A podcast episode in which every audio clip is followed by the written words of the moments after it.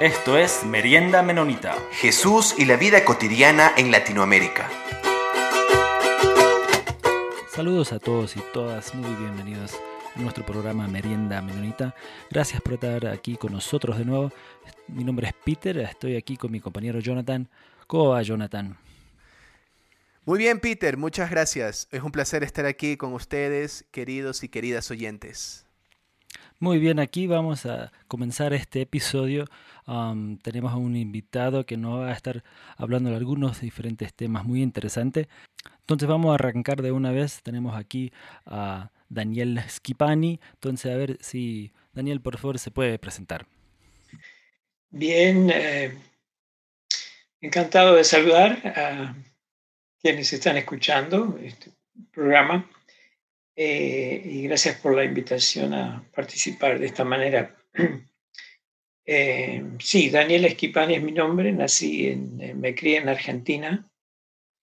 Em, y bueno, a esta altura tendría unas cuantas cosas para decir, porque pasan los años, ¿verdad? Este, pero em, en términos generales, em, eh, recibí eh, de psicólogo, eh, me doctoré en psicología y después también eh, me doctoré en, en teología práctica. He trabajado en el área de la educación y en el área de la consejería y el acompañamiento espiritual, o que podríamos llamar eh, psicoespiritual. Em, em, me ha gustado y he tenido la oportunidad de, investigar y escribir durante ya varios años. Ese ha sido uno de mis, em, de mis intereses y este, es eh, un privilegio haber podido hacerlo por razones de salud y, de colaboración de muchas otras personas, ¿no? Empezando en mi hogar, con mi esposa.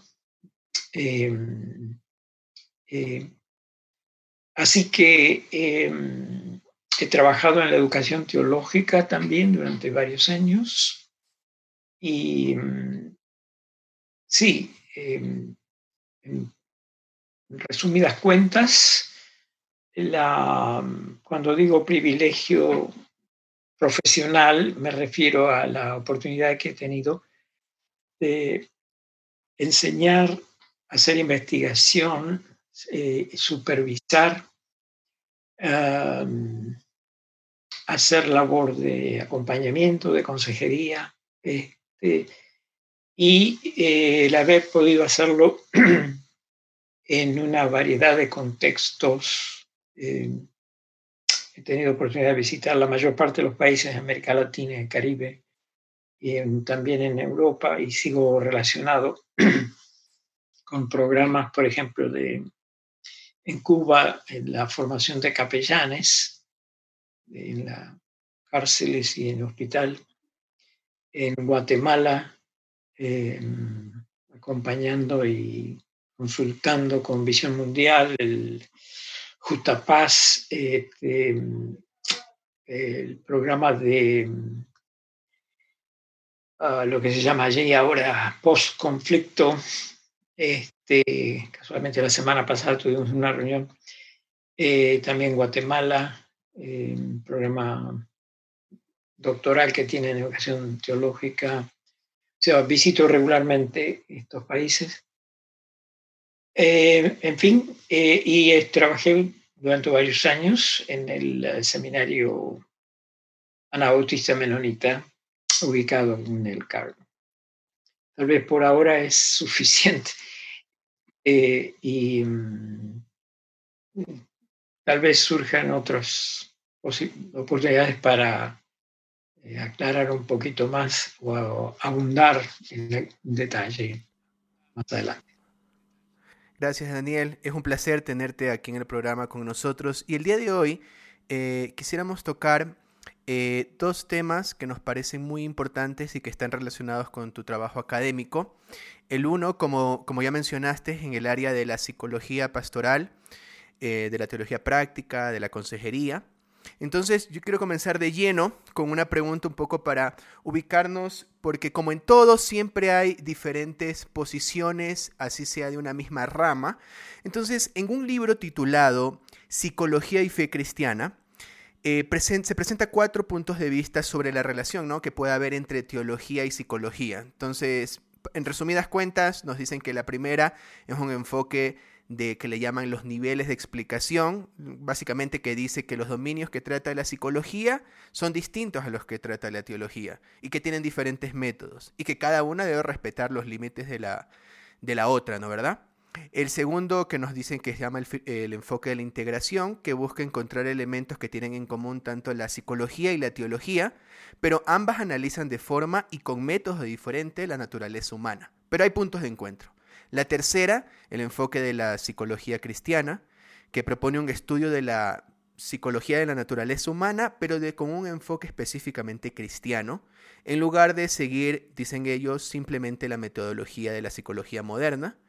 Entonces ya no es la psicología que no tiene nada que ver con la teología y que respete sus límites, ni tampoco es eh, ni la psicología trabaja por su lado y la teología por su otro lado, y luego vemos los puntos de encuentro, eh, sino que es desde un comienzo hacer psicología con una cosmovisión y práctica cristiana. Y el último punto, el último enfoque, que me parece también este, interesante tomarlo en cuenta por nuestro contexto latinoamericano, es el enfoque de la consejería bíblica, sobre todo un enfoque que me parece muy interesante analizarlo, que ve la psicología moderna prácticamente como opuesta al cristianismo y proponen un modelo que le llaman ellos y que por lo menos acá en Ecuador, en las iglesias normalmente evangélicas, eh, lo, lo, están tomando muy en cuenta, que es el modelo neutético, que básicamente dice que es de amonestar, pero donde dicen ellos que la consejería cristiana solo se base en la Biblia y que se centre en el problema del pecado, que según ellos es la causa de la mayoría de los problemas psicológicos. Entonces, mi pregunta, mi primera pregunta sería, ¿en cuál de estos enfoques más o menos te ubicarías, eh, eh, Daniel? Y, o si no te ubicarías en ninguno. ¿O cómo ves este esquema que acabo de, proponer? No, yo eh, justamente en, mis dos últimos libros de consejería y acompañamiento ah, hago referencia a este asunto de la relación entre psicología y teología. y em, em, en pocas palabras, este, yo trabajo con la comprensión siguiente. Número uno, que tanto los enfoques psicológicos como de otras ciencias del comportamiento humano, ciencias sociales, como las ciencias bíblicas teológicas son ambas indispensables para comprender al ser humano y también en, las labores, como ser en la educación, en la psicoterapia, en la consejería, en el trabajo con la juventud, etcétera, para poder ministrar, servir de una manera eficaz y, y también fiel pedagógicamente y también clínicamente eficaz, pero también fiel desde el punto de vista eh, bíblico y teológico. Segundo punto, no se deben confundir los campos porque son campos que tienen diferentes, lo que llamamos en, eh, llama en filosofía de las ciencias, este, epistemología, es decir, una diferente estructura de conocimiento y una diferente lógica y metodología.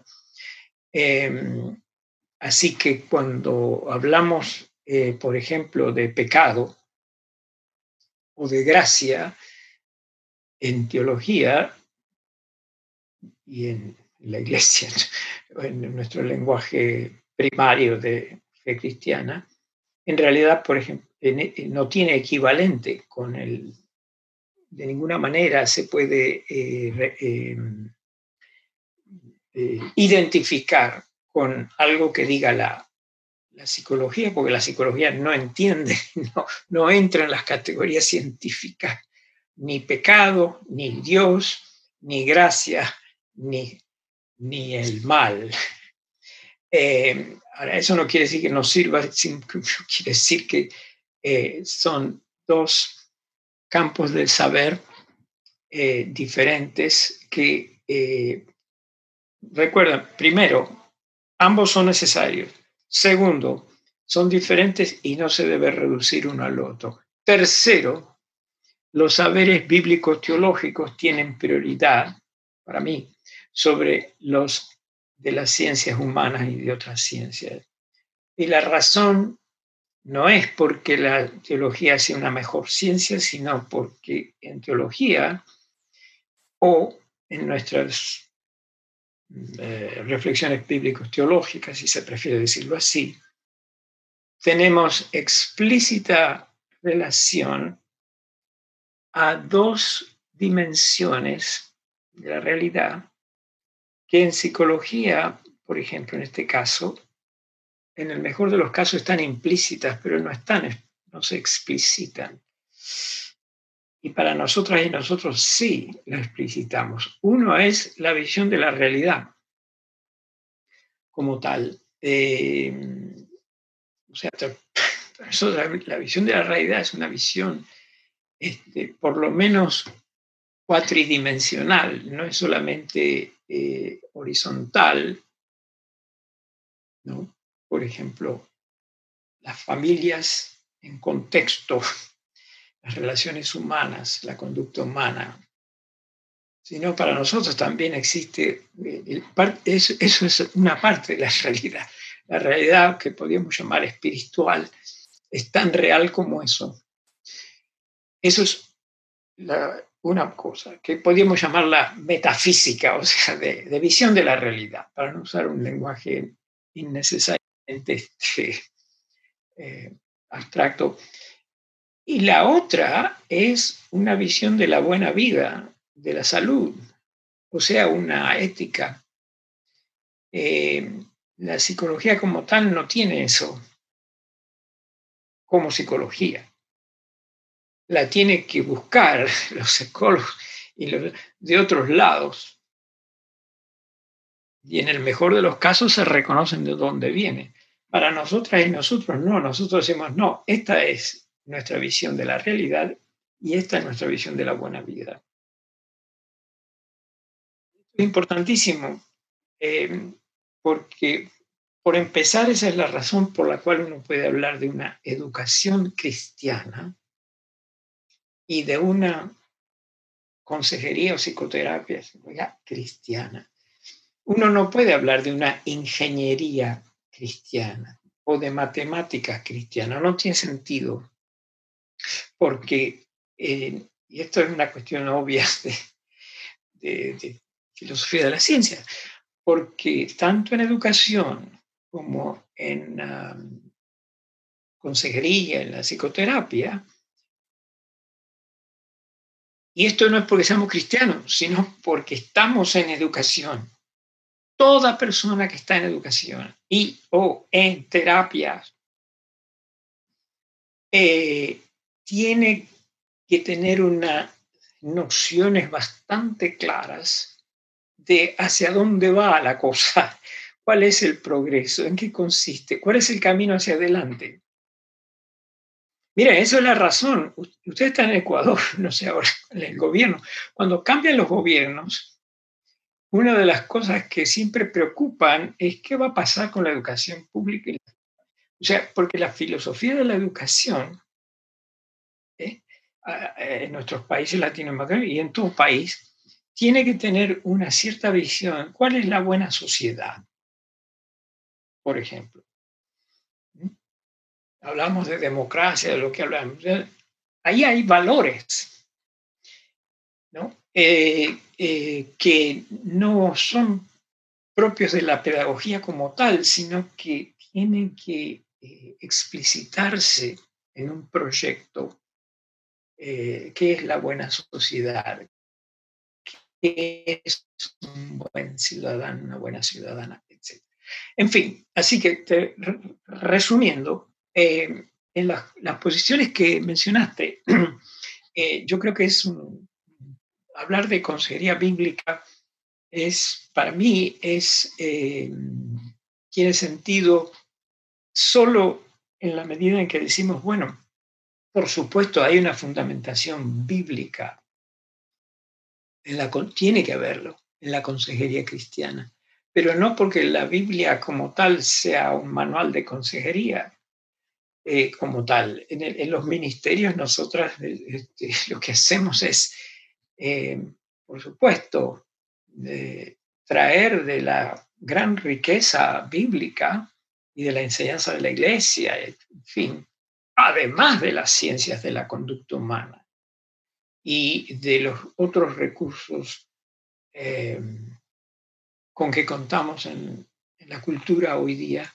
este, en ese sentido, sí, bíblicamente pertinente, teológicamente adecuado, pero este, es peligroso y es problemático porque ni le hace, ni le hace justicia a, la psicoterapia, pero lo más importante, no le hace justicia a la Biblia misma. Porque la Biblia es sagradas escrituras eh, que que revelan en la medida que uno busca, no, es todo un proceso, en fin, no es tan sencilla la cosa como para decir, este, eh, ¿es bíblica o no es bíblica? Bueno, es bíblica en la medida en que, eh, por supuesto, yo eh, trato eso en con cierto detalle en mis trabajos. Pero podemos ampliar de eso si les interesa más adelante. Sí, y, me interesa mucho esa parte porque justamente eh, está relacionado con la siguiente pregunta que te iba a hacer, porque ya no creo que vaya a ser necesario andar porque, o si quieres tal vez un poco más, porque ya respondiste un poco, que es que en un video en YouTube te hacen una pregunta que te dicen los seguidores de Jesucristo pueden y deben confiar en la psicología y me parecía que ahí dentro de esa pregunta había esa sospecha, ¿no? ¿Verdad? De que la psicología es algo como que está allá y tú dices que la psicología es capaz de dar la paz que el mundo da, la psicología bien aplicada es ayuda pastoral, pero el saber psicológico se debe subordinar al saber teológico de nuestra fe en el caso de los cristianos. Pero ahí me interesaba tomar en cuenta, preguntarte sobre este, lo siguiente. Primero, eliminar el mito de que un psicólogo puede trabajar simplemente con la psicología, porque no, como decía, siempre asume eh, una, y tú lo mismo lo dices en el video, una comprensión del mundo y la realidad, lo que significa la buena vida para la comunidad y la sociedad. Todos, todos los psicólogos asumirían eso. Y en el caso del psicólogo cristiano, asumiría la, la de la fe cristiana. Entonces, yo, ¿en qué sentido mi pregunta era, ¿se daba esta subordinación? Pero ya la tocaste un poco, pero no sé si quisieras decir algo más sobre, sobre esto. Claro, eh, la subordinación por esos dos motivos. Uno podría abundar mucho más. Ahora, dicho sea de paso, para mí también es muy peligroso, no solamente este, confiar en, en la psicología como para que nos dé la última palabra o la mejor palabra, para mí también es peligroso ah, confiar en ciertas teologías que andan por ahí. El asunto no es solamente, el problema no es solamente el problema de la psicología y los psicólogos. Yo tengo más problemas a menudo con muchos, este, por ejemplo, cristianos y cristianas que, cuya comprensión, eh, por ejemplo, en capellanía, eh, de lo que pasa con la gente es es muy problemática, por no ser, por no decir errada o eh, peligrosa o violentamente dañina. Por ejemplo, pensar que toda enfermedad es, está relacionada con el pecado de la gente o cosas por el estilo. Así que esto no es solamente un problema de, con la psicología, es un problema con cualquier tipo de ideología sea psicológica, teológica o de otro tipo, que eh, realmente interfiere. Pero tú me podrías preguntar, pero entonces, ¿cuál es tu criterio? Bueno, mis criterios en última instancia son tanto de, la funcionalidad psicológica, por ejemplo, un ejemplo bien concreto, orando con la gente en el hospital en medio de toda una situación eh, previo a una eh, operación quirúrgica con dudoso pronóstico. ¿Ok? Una buena oración es una, una oración que psicológicamente ayuda a calmar los nervios, vamos a llamarlo así, pero también bíblico-teológicamente comunica gracia, comunica la presencia de Dios. Entonces hay maneras más o menos buenas y más o menos malas o definitivamente eh, evitables este, de, en que esto en la práctica ministerial se pone de manifiesto. De que no es solamente problema con psicología. Quería aclarar eso. ¿no? Sí, sí, sí, y muy, muy, muy importante. Eh, antes de pasar al papel de la iglesia, que es mi siguiente pregunta, quiero presionar algo más, eh, Daniel, sobre eh, en Latinoamérica, y esto ya es más para las personas que están tal vez en el liderazgo de las iglesias en Latinoamérica, se está levantando un grupo de iglesias, y tal vez podrías decirnos algo ya desde una posición pastoral aquí, eh, de iglesias evangélicas, tal vez asociadas al neocalvinismo y tal vez fundamentalistas, interesadas en la consejería pastoral, pero los miembros de las iglesias te dicen a ti, a veces, eh, que es una persona que está en el liderazgo, no, no necesitamos psicología, solo Biblia. E incluso algunos dicen, la psicología está mal. Eh, está permeada de supuestos seculares. Entonces, desde una posición pastoral, ¿cuál es la mejor aproximación que nosotros podemos tener con personas que presenten este tipo de duda? La, una, vamos a llamarle estrategia en la comunicación eh, orientada a corregir ciertas cosas o, confrontar suena un poco negativo, pero por lo menos a comunicar una alternativa es, eh, por ejemplo, trabajar con la Biblia misma.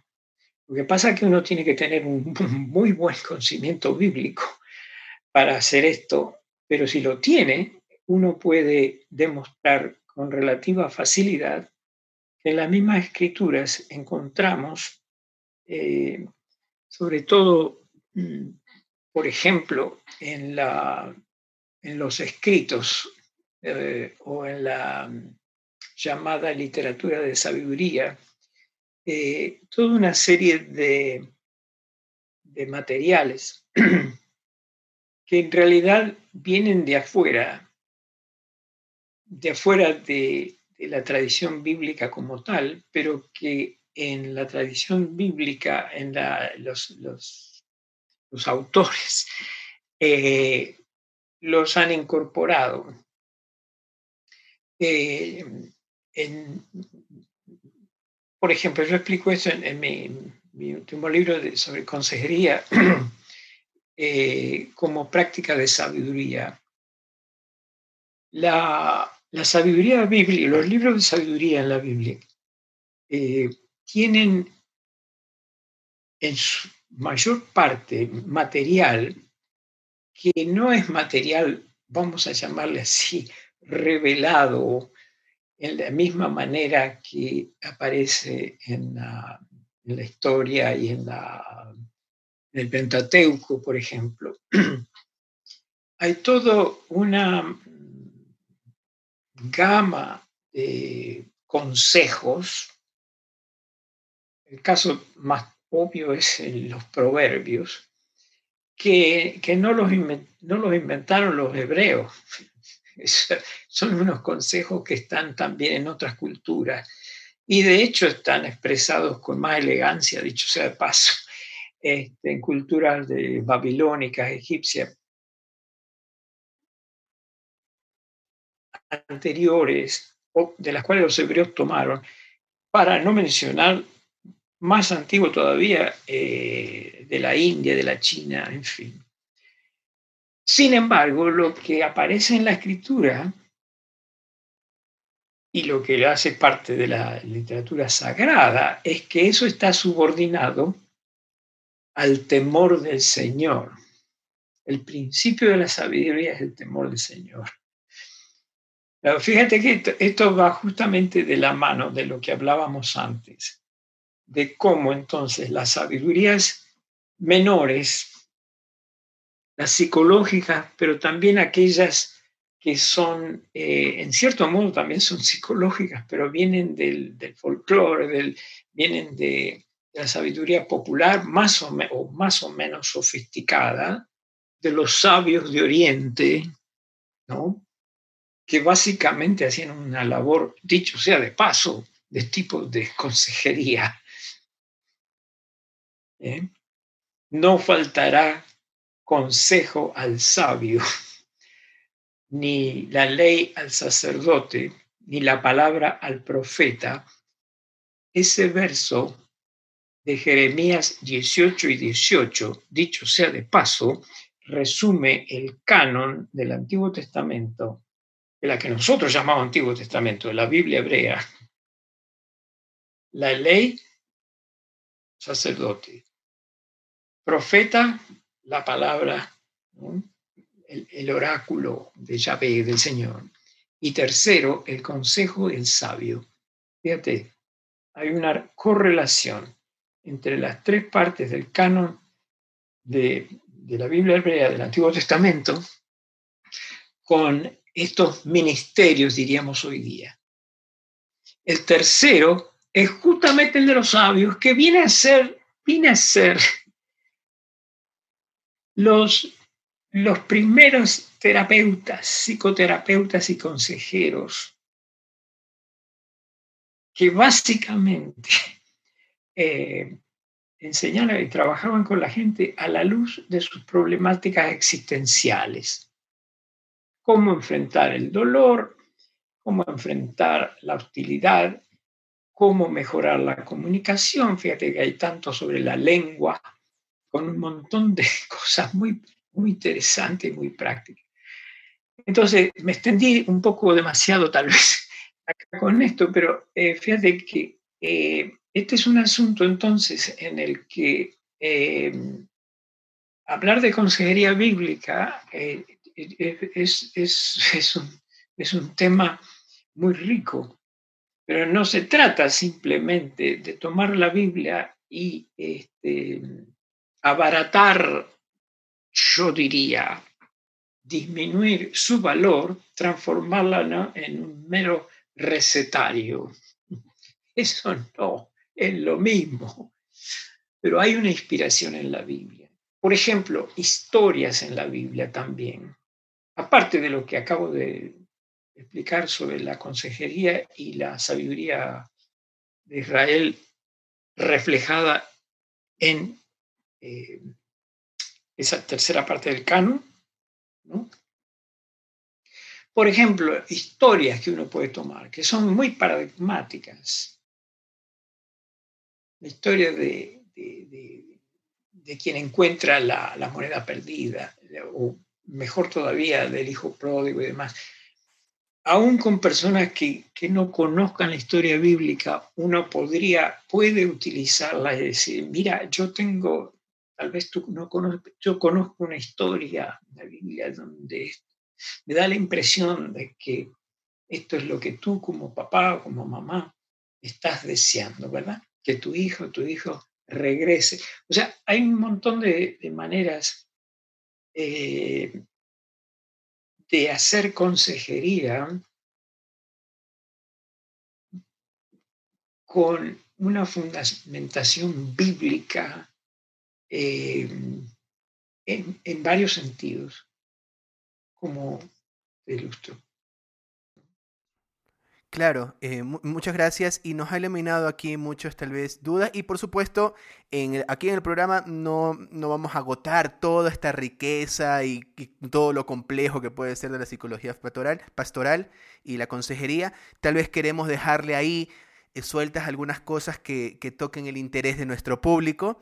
Quisiera pasar ahora a las dos últimas preguntas que tengo yo preparadas sobre este tema, que tiene que ver con la iglesia. Eh, en tu libro Manual de Psicología Pastoral, eh, sobre todo en el capítulo 1 y también en el capítulo 4, que es el arte del consejo pastoral, enfatizas mucho el papel de la iglesia. Eh, no voy a resumirlo y les dejo a los oyentes para que si quieren leer vayan a, leer el libro, pero enfatizas mucho la iglesia como sacramento del amor divino en el mundo y por el mundo, como comunidad sanadora por excelencia que promueve el bienestar multidimensional que revela la vida misma del Dios Trino en el mundo, la iglesia que encuentra su triple razón de ser en la adoración, misión y comunidad, y me interesa resaltar una, la iglesia como esa comunidad alternativa de Dios intermedia entre la familia y la sociedad, que dices ahí en el libro, debe ser el ambiente más central y básico desde donde proyectamos nuestra fe, que aunque reflexiona desde y para la iglesia, dices ahí en el libro, no lo hace de manera exclusiva y excluyente. Entonces mi pregunta es,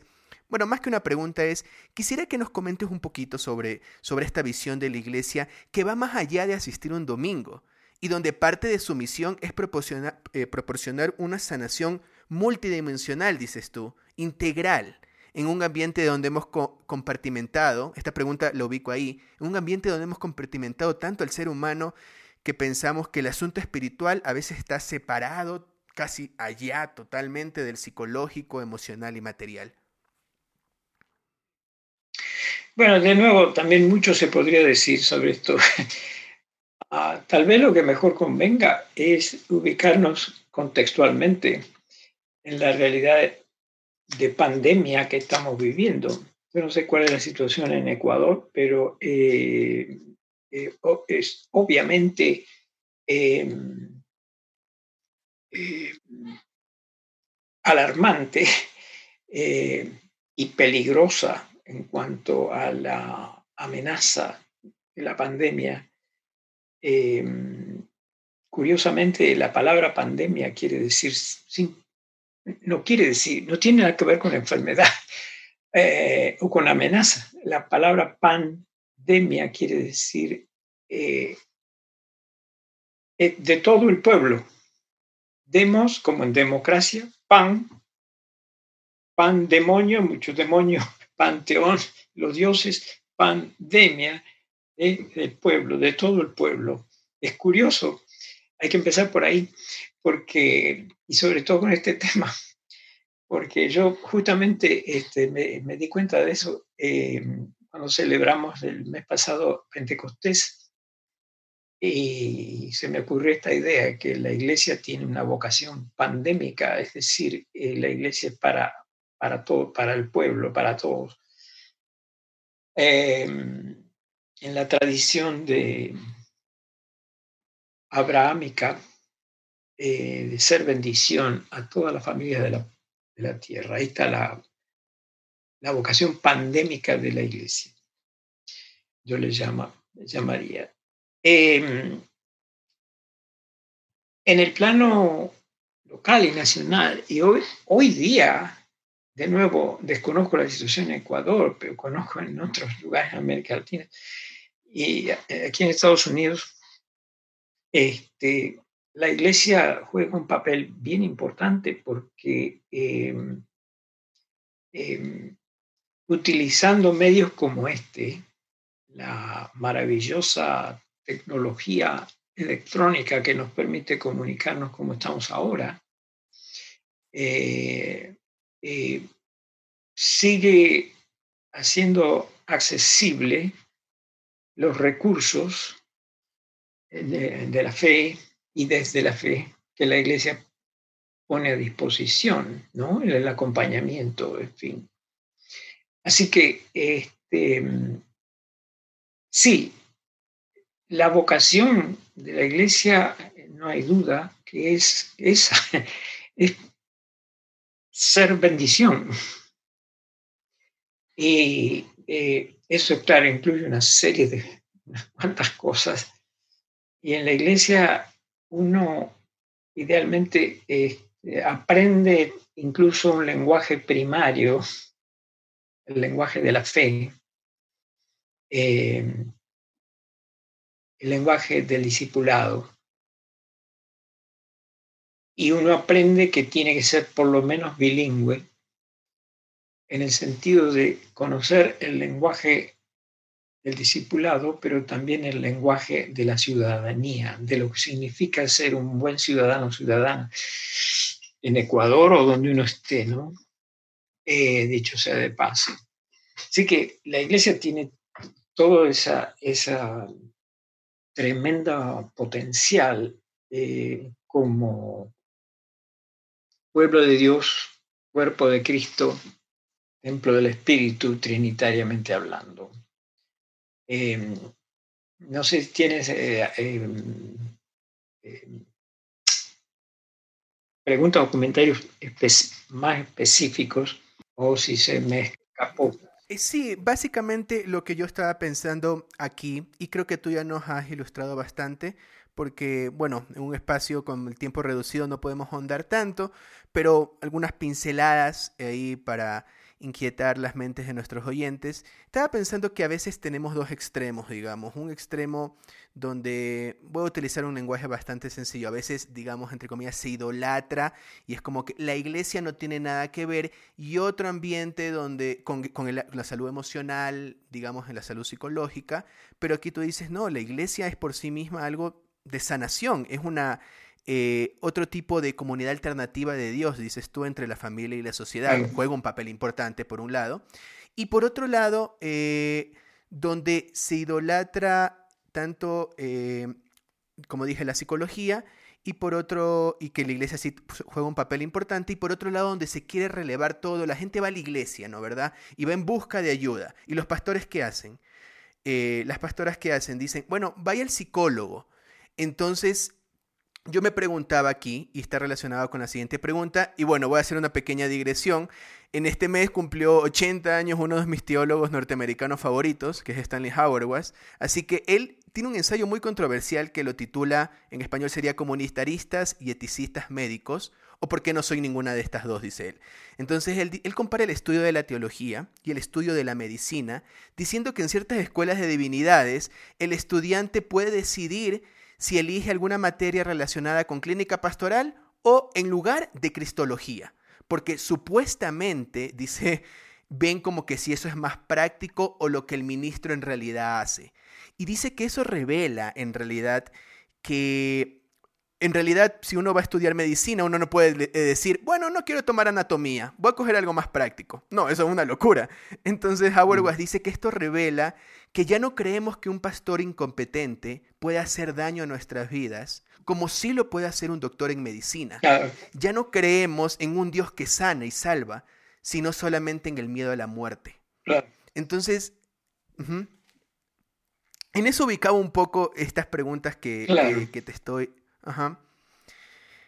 Eh, yo quisiera terminar con mi parte de, las preguntas sobre consejerías. Tal vez eh, algo que tú nos quisieras comentar en tu trabajo eh, pastoral, teológico, de acompañamiento, sobre cuáles ves tal vez los desafíos que tenemos por delante en Latinoamérica, los límites que a veces se puede traspasar y los errores más comunes, tal vez un error común que puedan cometer nuestros líderes eclesiales, nuestras lideresas eclesiales, al acompañar a personas que están pasando por algún sufrimiento o luchando con algún problema eh, psicológico, en un contexto donde a veces pensamos que es cuestión de dar tips, consejos, fórmulas.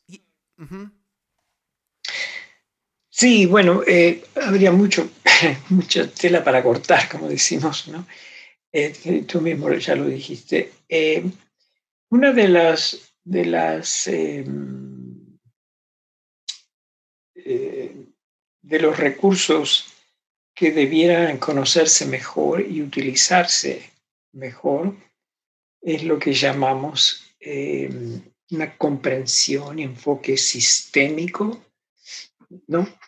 Eh, por ejemplo, eh, eso que viene de las ciencias sociales, ¿no? aunque eso empezó fuera, pero dejémoslo ahí por ahora.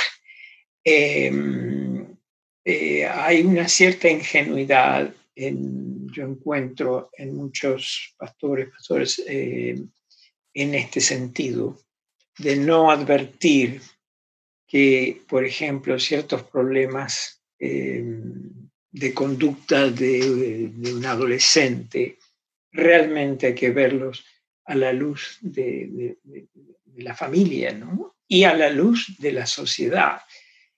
Eh, relacionado con eso, otro problema serio es no, eh, y esto no es solamente en relación al acompañamiento pastoral en sentido limitado del término, ¿no? Eh, el no advertir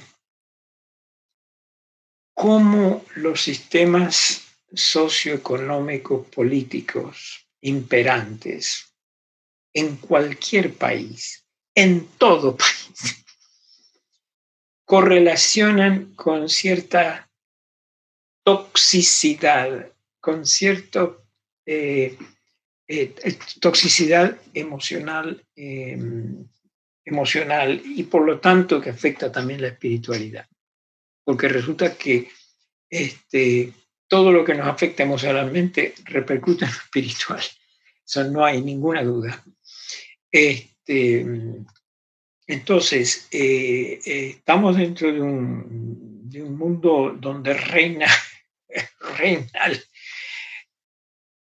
como nunca antes un sistema económico. Hay un sistema económico mundial por primera vez en la historia, desde hace un tiempo, no tanto tiempo, que es el capitalismo.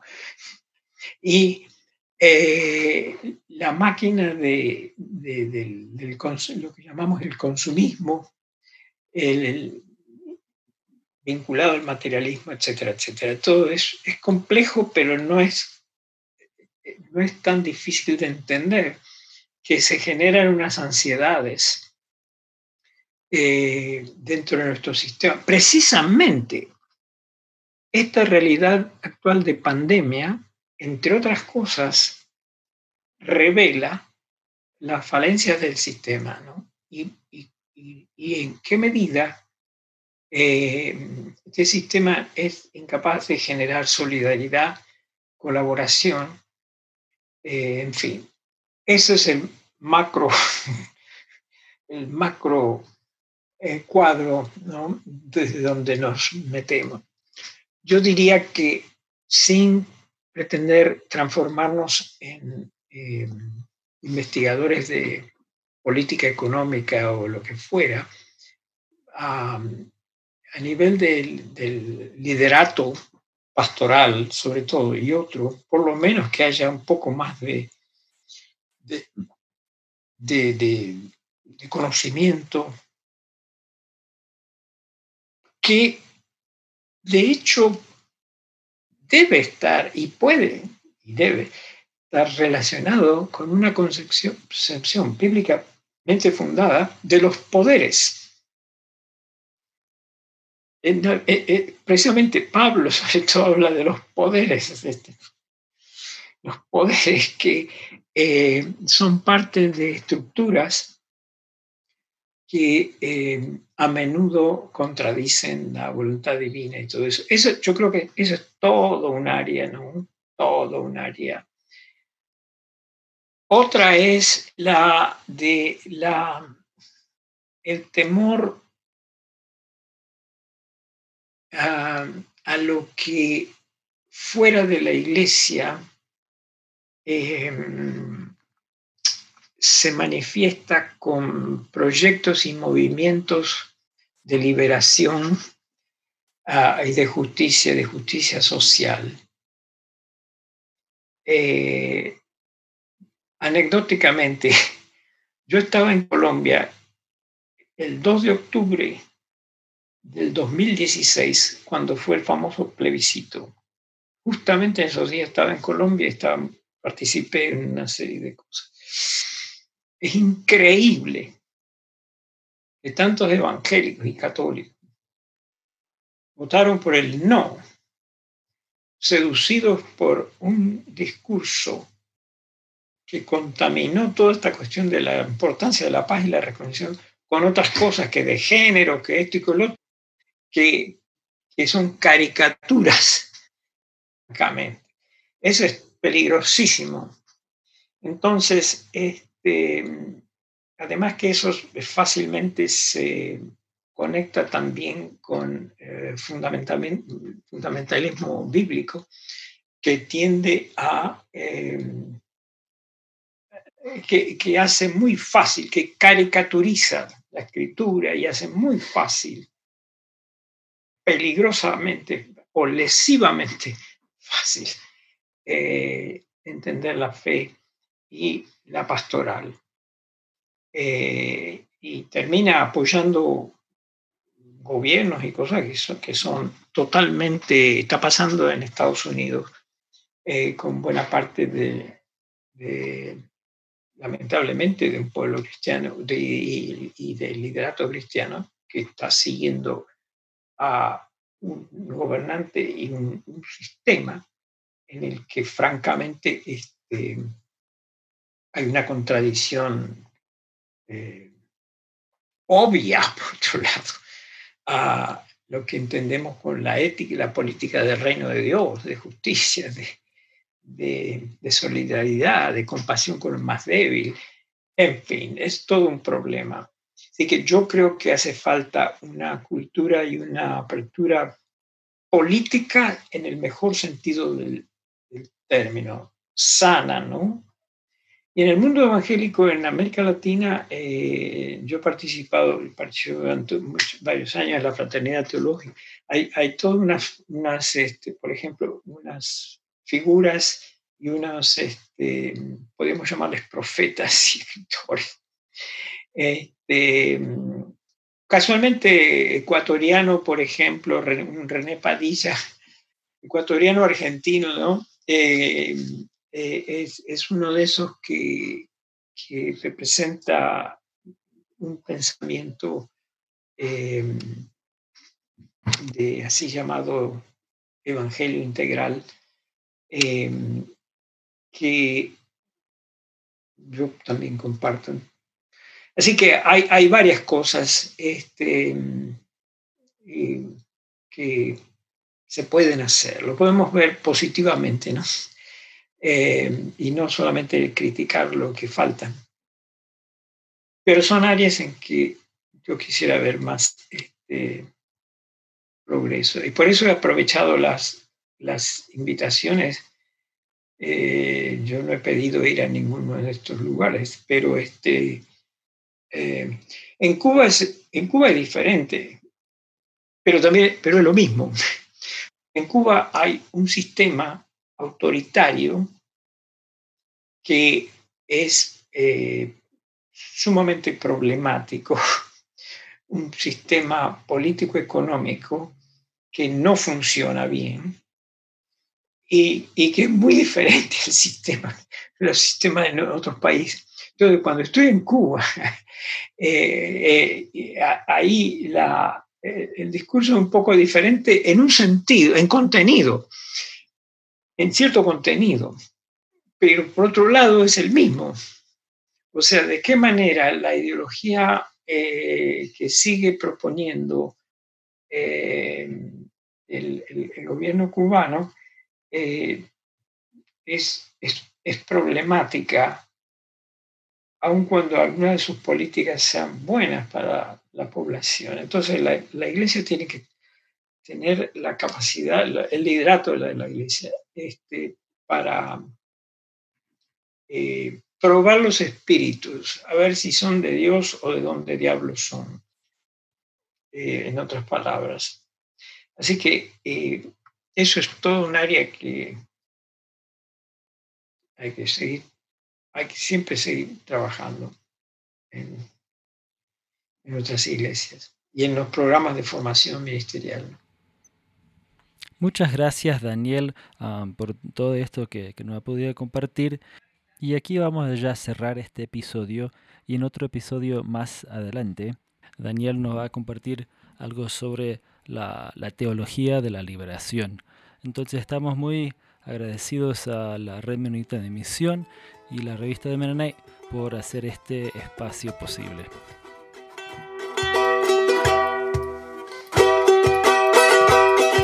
Comentarios vertidos en este programa no representan necesariamente la opinión de Merienda Menonita, la Red Menonita de Misión y de Mennonite.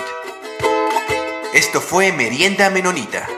Siempre estamos atentos a sus opiniones y preguntas y nos pueden escribir al info arroba meriendamenonita.com.